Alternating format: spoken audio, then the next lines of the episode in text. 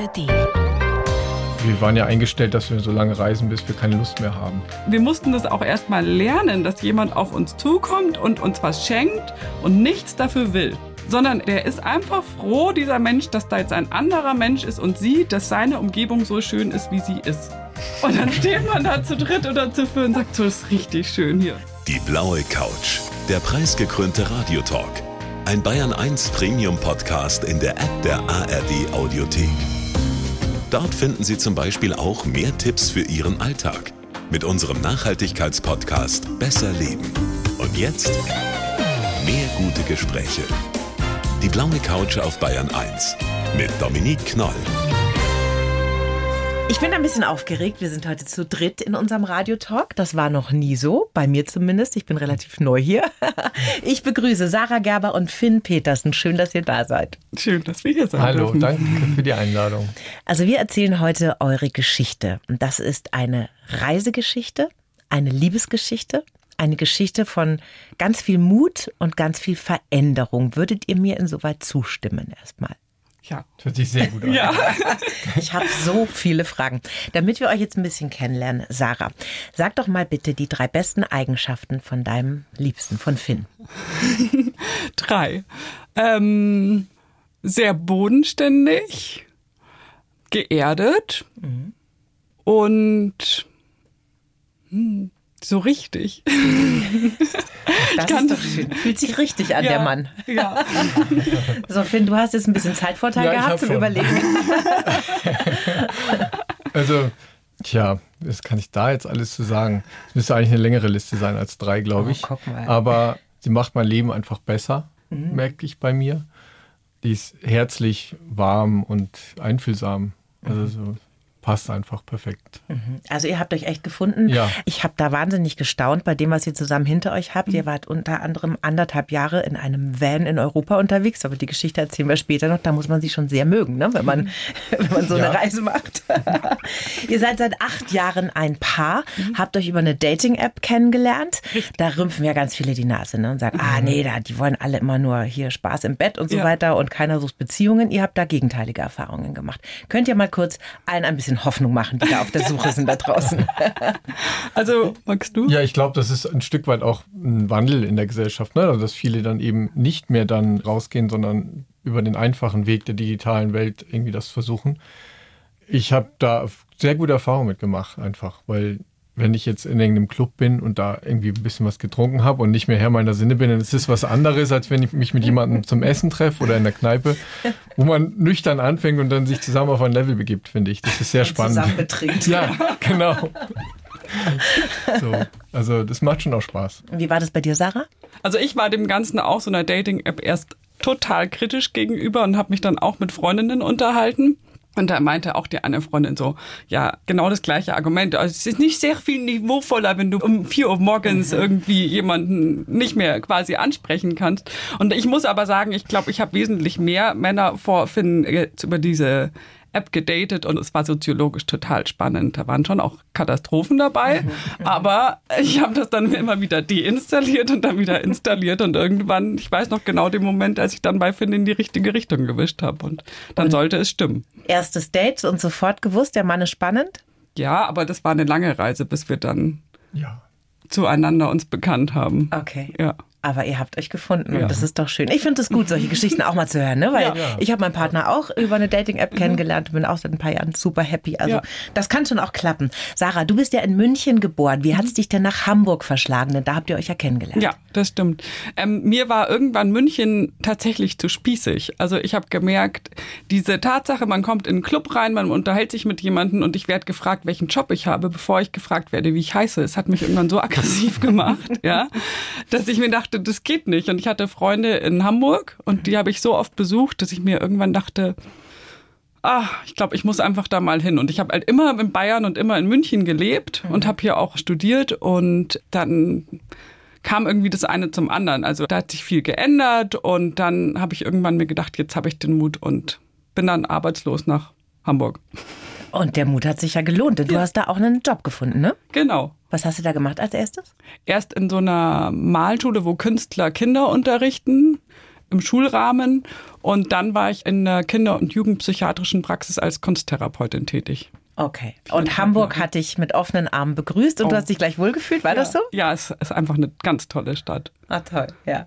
Finn, du bist ein Nordlicht, kommst aus dem Nordfriesland aus, das muss ich kurz mal spicken. Niebüll heißt der Ort. Spreche ich den richtig geboren, aus? Ja. Okay. Das ist an der dänischen Grenze. Bring uns mal kurz ins Bild. Wie müssen wir uns das da vorstellen? Wie sieht's da aus? Platt.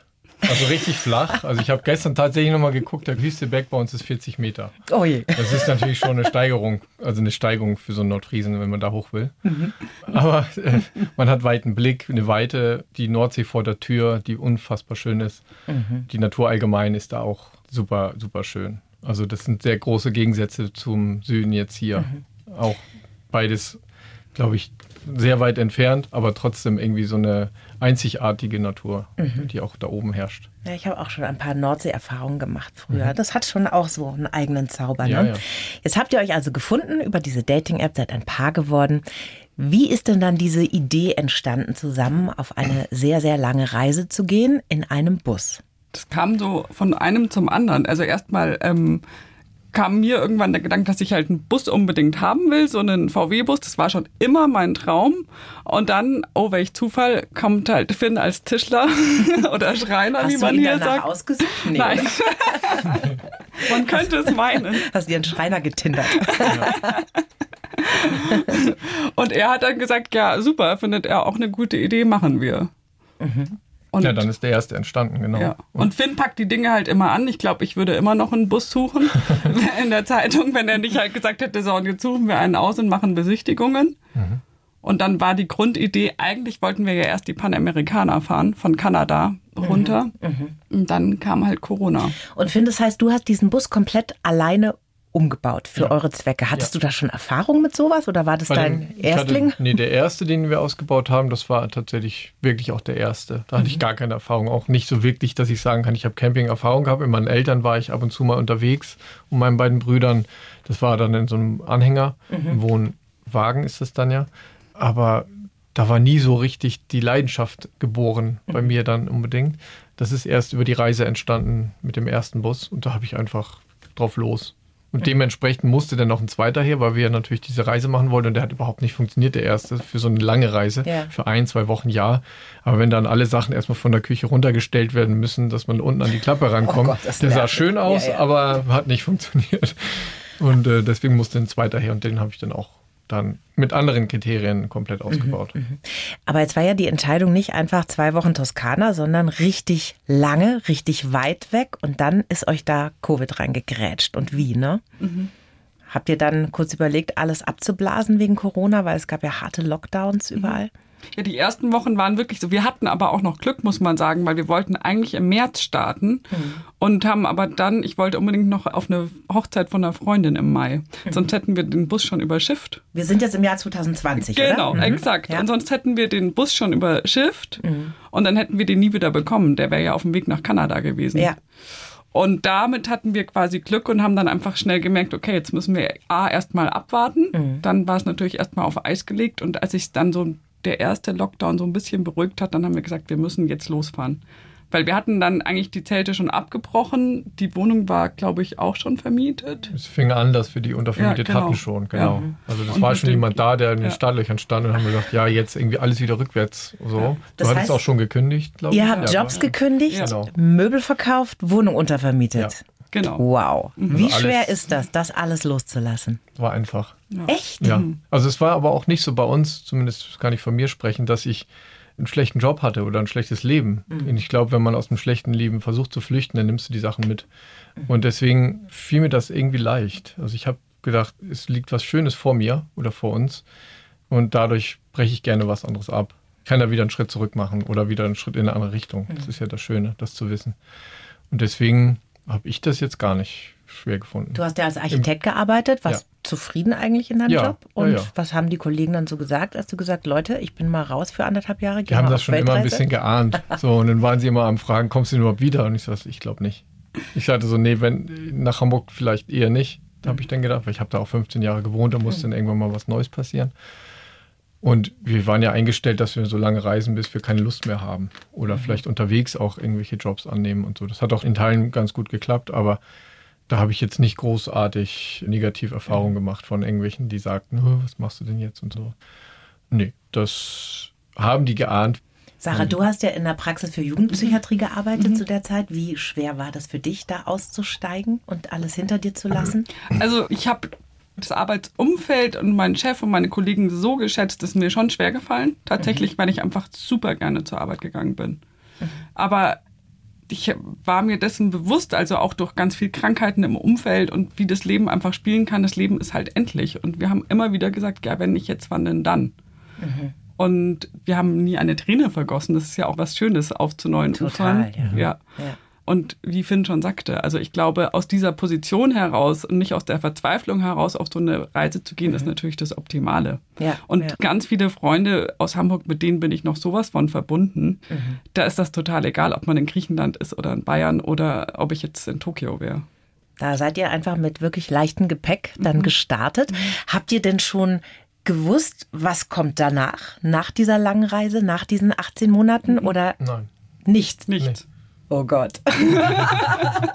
Schwimmt man da nicht total? Weil ihr wart ja in festen Strukturen in eurem mhm. Leben. Ja, ihr hattet Jobs, ihr musstet jeden Tag aufstehen, wohin gehen, arbeiten mhm. gehen, hattet Freunde, Sport, Yoga, was man halt so macht. Da ist man ja verräumt im Leben, sag ich mal. Ne? Und plötzlich fließt alles. Ist es nur schön oder ist es manchmal auch so ein bisschen hoch? so viel Leben. Das kann auch super anstrengend sein, ja. Also das sind ja auch ganz andere Herausforderungen, die man dann hat. Ich glaube, das ist wirklich ein Trugschluss auch für ganz viele, die das dann machen oder auch eine Enttäuschung mit diesem Hashtag Vanlife. Die stellen sich das vor, man fährt irgendwo hin und dann wartet der See schon auf den Bus und man steigt aus und ist alles super und so ist es natürlich nicht. Und man muss halt ständig flexibel sein und es kostet ja auch Energie und Kraft, mhm. sich permanent auf einen neuen Ort einzulassen. Ja. Und kann man da stehen, kann man da nicht stehen, wo kriegen wir das nächste Wasser her, wo kann man den nächsten Einkauf machen. Das ist halt dann ein total neuer Alltag. Vielleicht erzählt ihr mal kurz, was dann eure Reiseroute war. So mal ganz kurz über die Europakarte hüpfen. Wir sind gestartet durch Italien durch. Also natürlich von Hamburg runter. Mhm. Dann haben wir noch einen kurzen Zwischenstopp in München gemacht. Mhm. Natürlich die Familie besuchen und Tschüss sagen. Mhm. Und dann über Italien. Und da ging es dann schon los, dass diese Lockdown-Welle oder die mhm. zweite Welle schon in Italien rüberkam. Wir haben gesagt, dann beeilen wir uns jetzt und setzen nach Griechenland über. Mhm. Das war dann auf der Peloponnes und dann sind wir die weiter abgefahren. Und dann hieß es auch dort, ja, könnte jetzt hier auch bald losgehen mit so einer zweiten Welle. Und deswegen haben wir gesagt, und auch sogar der Griechen sagten alle, fahrt nach Kreta. Ist schön da, das mhm. Essen ist besser. Oh ja, Kreta ist Wahnsinn. und dann sind wir dann eben nach Kreta rüber. Und da kam dann auch relativ schnell, ja. nach zwei Wochen, ja. auch schon der Lockdown. Mhm. Und dann ja, mussten wir halt ein bisschen umdisponieren. Und dann seid ihr auf Kreta geblieben. Genau. Es gibt schlimmere Schicksale, ja. würde ich sagen, oder? Es waren dann insgesamt sieben Monate, die wir auf Kreta verbracht haben und so ein Glück mit dem Wetter gehabt. Die mhm. meinten, seit 50 Jahren hatten wir so ein Wetter nicht. Mhm. 20 Grad zu Weihnachten. Das war schon ein großer Luxus, den wir dann hatten. Das wussten wir natürlich auch gegenüber den Leuten, die dann in Deutschland saßen und irgendwie nicht reisen konnten. Wir waren zwar eingeschränkt in der Art und Weise, wie wir reisen konnten. Also wir konnten im Grunde kaum noch reisen. Es gab nur Campingplätze, ich glaube zwei insgesamt, die auf hatten. Mhm. Und die Hotels waren alle zu. Das mhm. heißt, wir haben uns dann immer auf privaten Grund hingestellt und haben die Leute gefragt. Und mhm. meistens kamen die dann und haben gesagt, stellt euch hin, braucht ihr Wasser oder Internet? Und kamen dann mit Wein und Weintrauben und haben uns begrüßt und freuten sich einfach, dass Menschen da sind. Ach, wie schön. Ja, es ist ja so, auf Kreta, da machen die die Saison dicht so Mitte November genau. und da findet man dann auch kein Hotel mehr. Ne? Ich ja. habe da mal versucht hinzufahren, das ist gar nicht so einfach. Da nee, muss man dann mit dem Bus unterwegs sein, wie ihr. Und wie ging es dann weiter, nachdem ihr aus Griechenland wieder raus seid? Genau, dann sind wir zurück, haben nochmal übersetzt nach Italien rüber, haben dann Süditalien gemacht, wirklich bis zur Spitze vor. Mhm sind dann wieder hochgefahren über Bayern zurück nach Hamburg, haben dann in Hamburg die Wohnung aufgelöst und sind dann nochmal los ins zweite Jahr mhm. über Frankreich runter nach Spanien, dann nach Portugal, ganz viel in Portugal gewesen, einen Monat auch in Lissabon, dann nochmal nach Spanien und sind dann über Frankreich im Sommer wieder hoch. Keimen kleine Neidgefühle in mir, aber ganz kleine. Ich gönne euch das natürlich. Euer Bus, der heißt ja PD Van. Wofür steht denn das? Das ist quasi von den zwei ich sag jetzt mal Schutzpatronen. Mhm. Zum einen Finns Vater, der heißt Pete. Der mhm. hat uns bei beiden Bussen wahnsinnig viel geholfen. Mhm. Und mein Onkel Dieter, das ist das DI, ah. der hat uns da auch immer unterstützt. Und deswegen haben wir gesagt, wir nehmen die beiden mit rein in den Bus. Ja. Euch findet man ja auch auf Instagram at pdvan, also pd Van, V-A-N. Und da zeigt ihr ja auch, dass Reisen im Bus ganz schön anstrengend sein kann. Ne? Was sind denn da so jetzt erstmal organisatorisch die größten Herausforderungen? Organisatorisch, wo wir viel mit verbracht haben, ist das Wasser suchen und finden. Wir haben nur, wie viel hatten wir, 40 Liter Wasser dabei. Und das hielt bei uns so fünf, sechs Tage ungefähr. Also Trinkwasser und aber auch Kochen, Genau, Waschen, alles, Zähne genau. putzen und so weiter. Ja, da muss man schon sehr, sehr sparsam sein, dass das alles klappt. Um, was dann irgendwann so ein bisschen schwieriger wurde, beziehungsweise belastend, ist dieses ständige, man ist einen Tag hier, zwei Tage da, das auf den neuen Ort zulassen. Also jedes Mal neu sich strukturieren und zu gestalten und sicher zu füllen vor allem auch. Wenn man jetzt irgendwo in der Wildnis steht, kommt da jemand, kommt da keiner. Das war manchmal ein bisschen kräftezehrend, muss ich sagen. So, Und diese für Suche dich, Sarah, was war für dich organisatorisch am herausforderndsten? Also morgens, das muss man ja auch erstmal aushalten, morgens aufzuwachen und nicht zu wissen, wo ich heute Abend übernachte.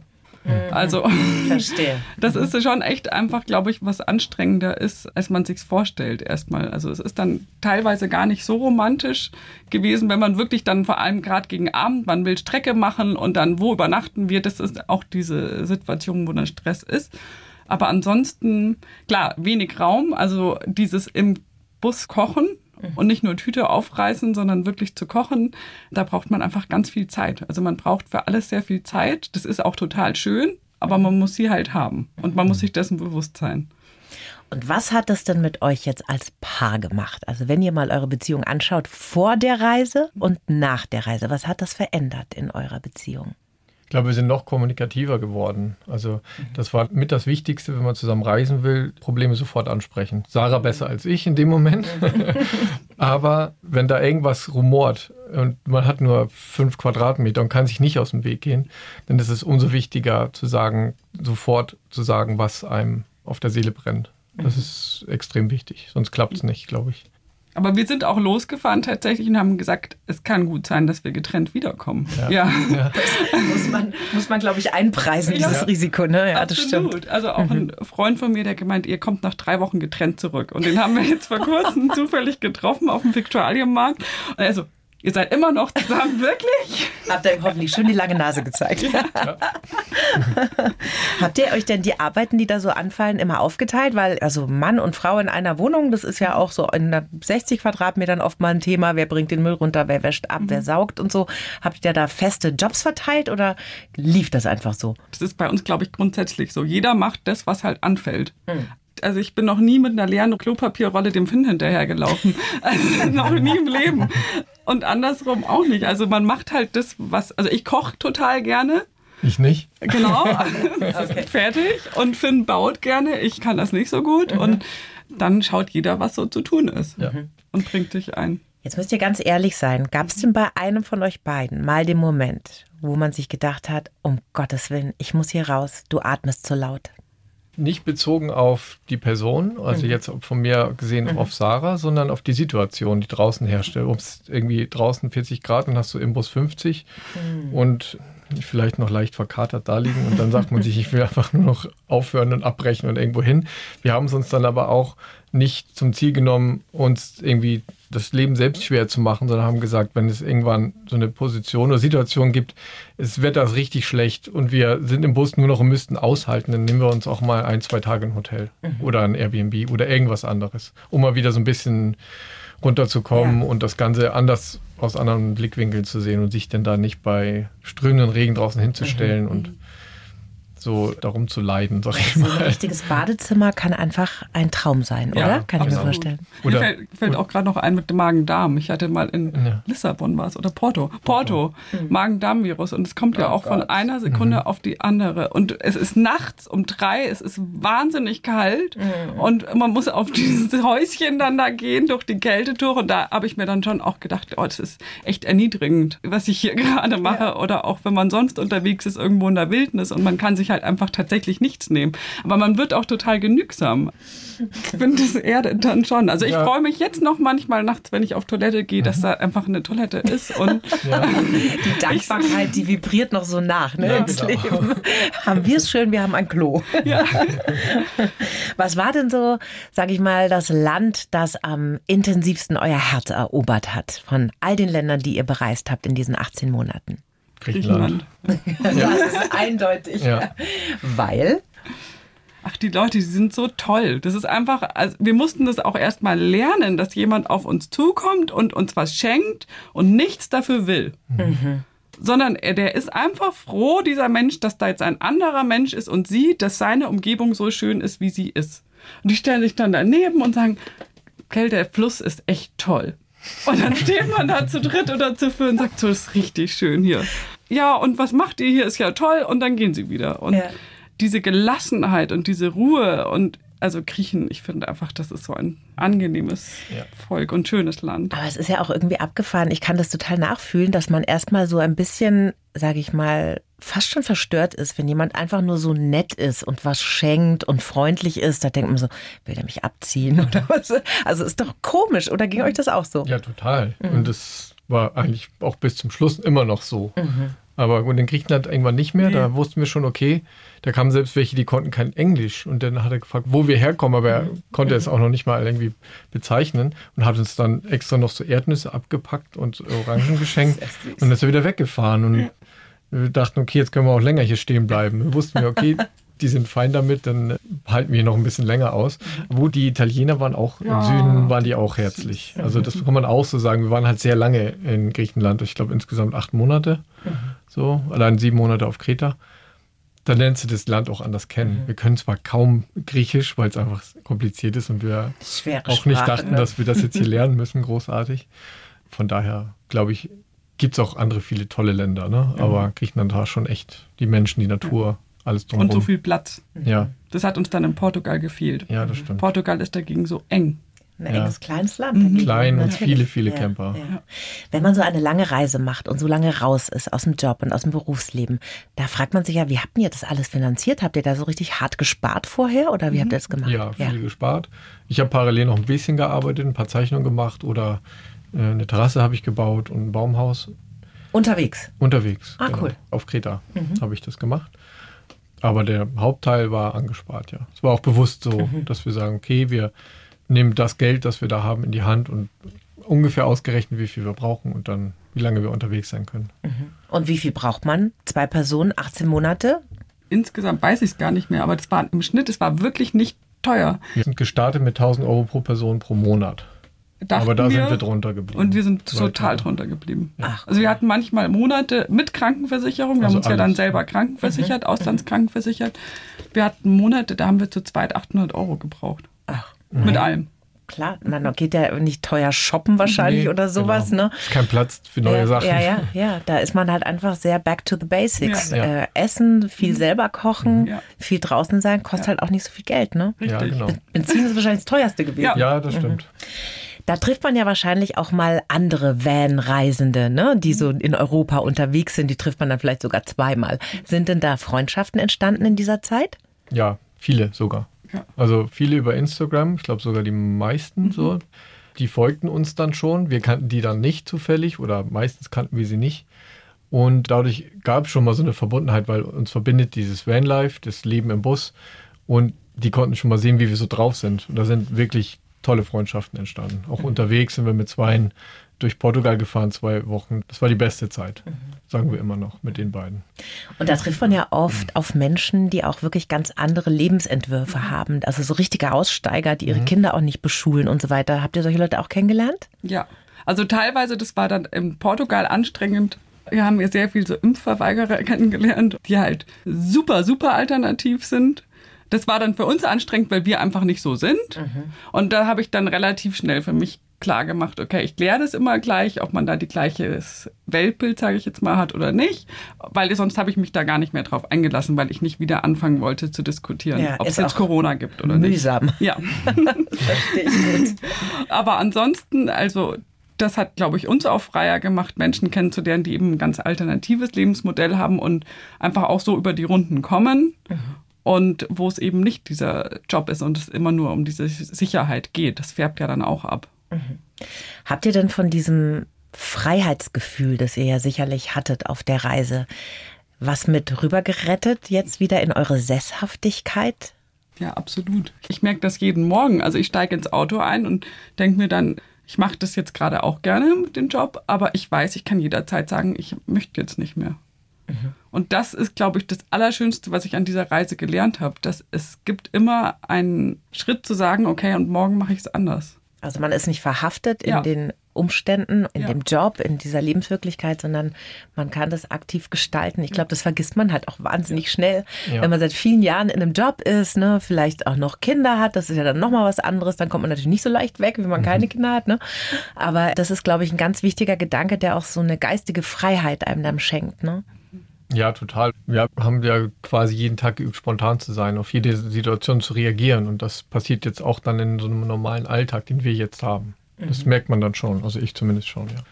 Sarah, du hast gerade schon erzählt, du bist mal krank geworden. Das war nicht so toll, Magen-Darm zu haben unterwegs. Ist denn sonst irgendwie mal was richtig grob schief gelaufen? Seid ihr mal überfallen worden oder hattet ihr einen Unfall oder sowas? Ah, beides.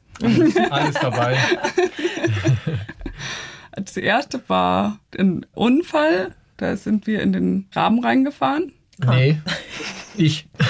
zu viel portugiesischer Wein. Nein, wir waren zu lange unterwegs. Das ist der ah, Klassiker, zu lange übermüdet. Und dann sind wir einen Feldweg gefahren und unsere Feldwege im Norden, also die ich kenne, da kann man über den Grünstreifen fahren, wenn man was ausweichen möchte. Es war ein tiefes Schlagloch. Mhm. Und bin dem ausgewichen, es war aber nur Schlamm drunter. Und dann sind wir in den Graben gerutscht. Und da das Auto wäre fast umgefallen. Da war die, wäre die Reise schon sehr schnell vorbei gewesen. Oh wir hatten Glück, dass die Italiener uns dann rausziehen konnten mit einem kleinen Trecker. Mhm.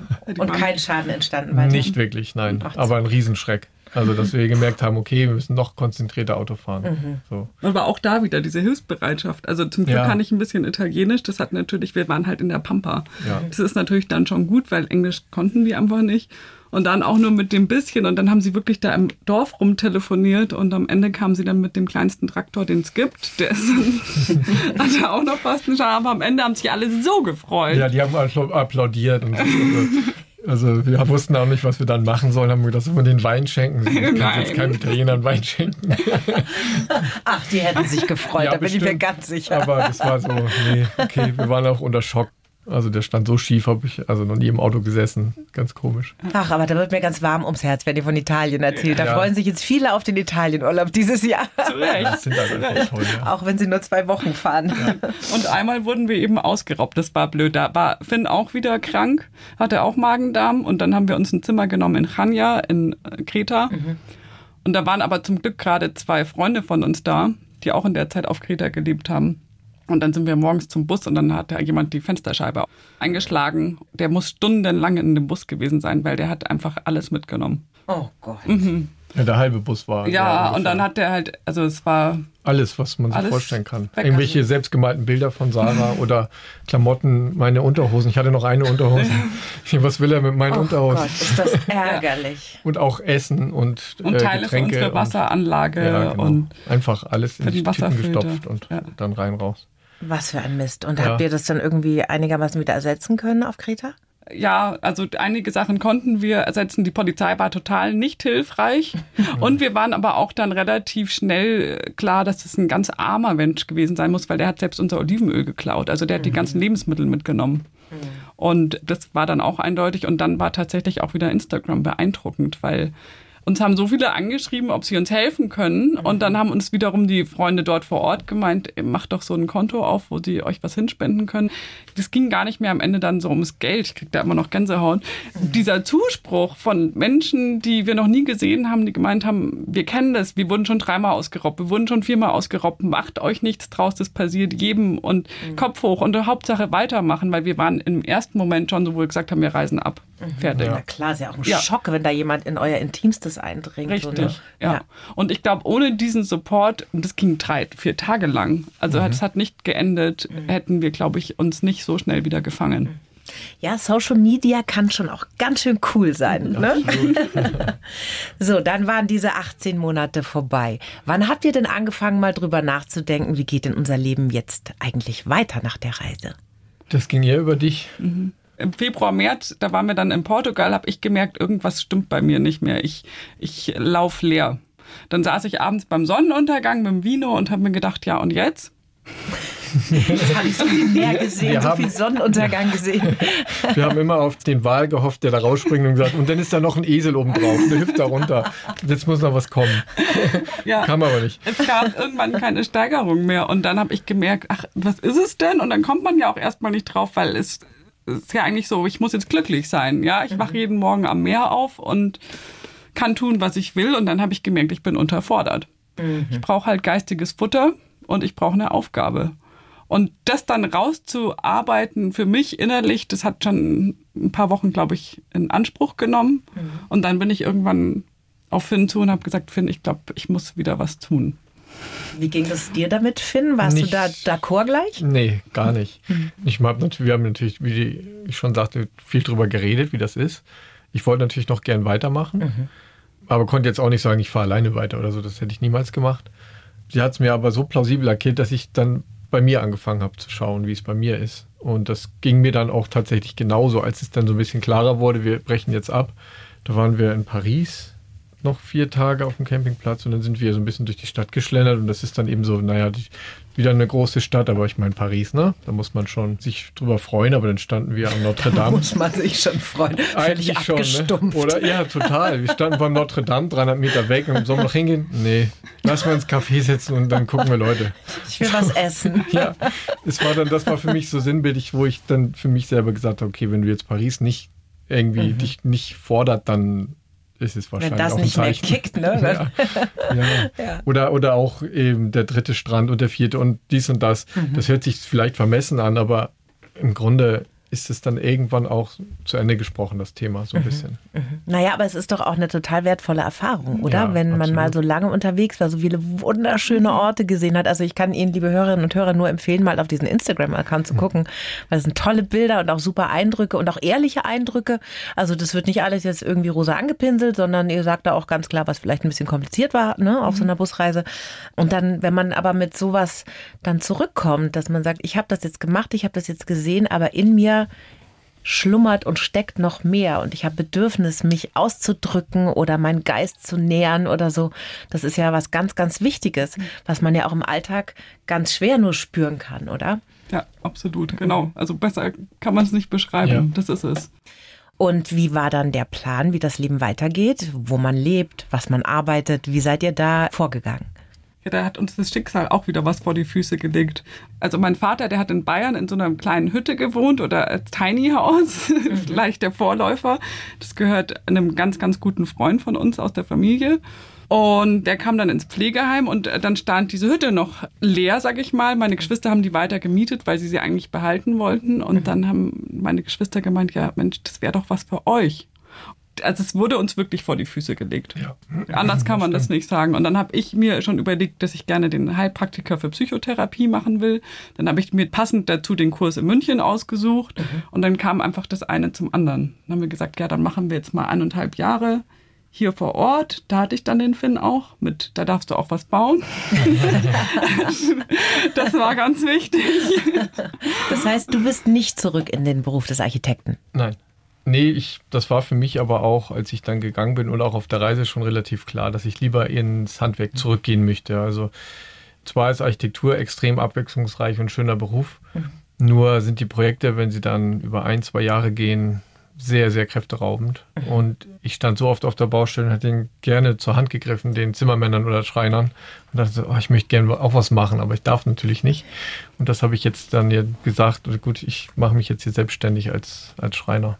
Tiny House heißt kleines Haus. Wie klein ist es denn? 40 Quadratmeter haben wir jetzt. Ja, das ist doch aber größer als ein Bus, ne? Ja, die, also immer noch wie im Schloss. geh mal kurz zur Küche, ist schon echt, also früher hat man sich einmal umgedreht und war im Kühlschrank. Und jetzt überlegt man sich den Gang zweimal fast schon. Ja. Fühlt euch fast ein bisschen verloren, oder? In ja. den 40 Quadratmetern. Am Anfang auf jeden Fall. Ja. Was ist denn jetzt euer Tipp für Menschen, die euch jetzt zugehört haben und sich denken, oh Mann, sowas will ich auch mal, aber irgendwie den Popo nicht hochkriegen und nicht so richtig rauskommen aus ihrem Hamsterrad? Wie schafft man das? Ich glaube, das ist ein bisschen so, wie wenn man einfach die Flügel ausstreckt, so hatte ich immer das Bild, ja, und dann einfach zum Paragliden losspringt. Also man muss einfach hüpfen und es passiert nichts. Mhm. Mhm. Okay. Also das fand ich so ein schönes Gefühl, dass einfach man landet immer weich. Also sich selbst vertrauen ja. und etwas zutrauen, Richtig, oder? So? Ja. Mhm. Hast du noch eine Idee, Finn? Ja, genau das auch. Also es kann nichts passieren, wenn man diesen Schritt wagt. Also du kannst jederzeit zurück. Es steht ja kein oberes Gericht da und sagt, nee, du darfst jetzt nicht wieder zurück nach Deutschland, weil du mal drei Monate äh, unterwegs warst, sondern man kann es ja auch schrittweise machen, so wie wir es ja auch gemacht haben. Mhm. Wir sind ja nicht sofort gestartet, mhm. sondern sind ins Vanlife eingetaucht ein bisschen und haben gemerkt, dass es unser ist. Das würde ich sowieso jedem empfehlen, erstmal ein paar Wochen zu starten, anstatt mhm. direkt mit der groben Kelle ja. darüber und dann? Das ist ein guter Mehrere Tipp. Monate ja. unterwegs zu sein, sondern erstmal schauen, wie es so läuft. Erstmal antesten einfach. Ja, genau. ne? ne? Und so Familie und Freunde, habt ihr die nicht schwer vermisst, als ihr dann so viel unterwegs wart? Oder ist man da einfach immer per FaceTime oder sonst was in Kontakt geblieben? Ja, ne? die neuen Medien machen es dann echt, echt so einfach leicht. und es ist mhm. auch sehr wertvoll trotzdem gewesen, fand ich auch. Mhm. Dass ich auch wusste, ich habe jederzeit so einen Kontakt, so eine Möglichkeit zu einem Kontakt. Das war schon echt gut. An manchen Stellen war es, glaube ich, fast noch intensiver. Ja, weil man halt im Alltag sich gar nicht vielleicht so die Zeit nimmt, wie mhm. da, wenn man sagt, Mensch, wir treffen uns heute per FaceTime und dann haben wir manchmal mit Finns Eltern zwei, drei Stunden gefacetimed mhm. und ähm, ich telefoniere ja eh täglich mit meinen Geschwistern, aber das ist wirklich, finde ich, schon was ganz, dann wird alles noch so wertvoller, ne? Mhm. Ja, das stimmt weil man sich intensiver mhm. hinsetzt, sich anschaut mhm. und wirklich spricht, ne? Ja. Und nicht nur so quatscht irgendwie. Ja. Ah, ja, das kann ich mir gut vorstellen. Mhm. Finn, jetzt bist du ja aus Nordfriesland nach Bayern gezogen. Wie ist es denn so? äh, ich will jetzt keine Klischees bemühen, aber ist ja schon ein anderes ja, Völkchen, ne? Das war auch das, ja, nicht Angst würde ich nicht sagen, aber mein größtes Bedenken, dass ich dachte, okay, das ist A, sehr weit, kulturell ja schon auch ein Stück weit auseinander. Mhm. Aber die Bayern haben es mir echt leicht gemacht bisher. Also super nett, wie sie mir alle helfen mit der Selbstständigkeit und Sarahs Familie genauso und Freunde sind mhm. da auch immer irgendwie immer sehr präsent. Die Natur ist klasse und also bisher kann ich nicht sagen, dass ich irgendwas bereue, hier jetzt zu sein. Jetzt muss dir nur noch jemand Weintrauben bringen, dann fühlst du dich wie auf Ganz Kreta. So sieht's aus, genau. Phil und Sarah, eine spannende Geschichte. Danke, dass ihr sie geteilt habt heute mit uns. Schön, dass ihr da wart. Vielen Dank. Ja, vielen Dank. Danke auch. Die Bayern 1 Premium Podcasts. Zu jeder Zeit, an jedem Ort. In der App der ARD Audiothek und auf bayern1.de. Bayern 1 gehört ins Leben.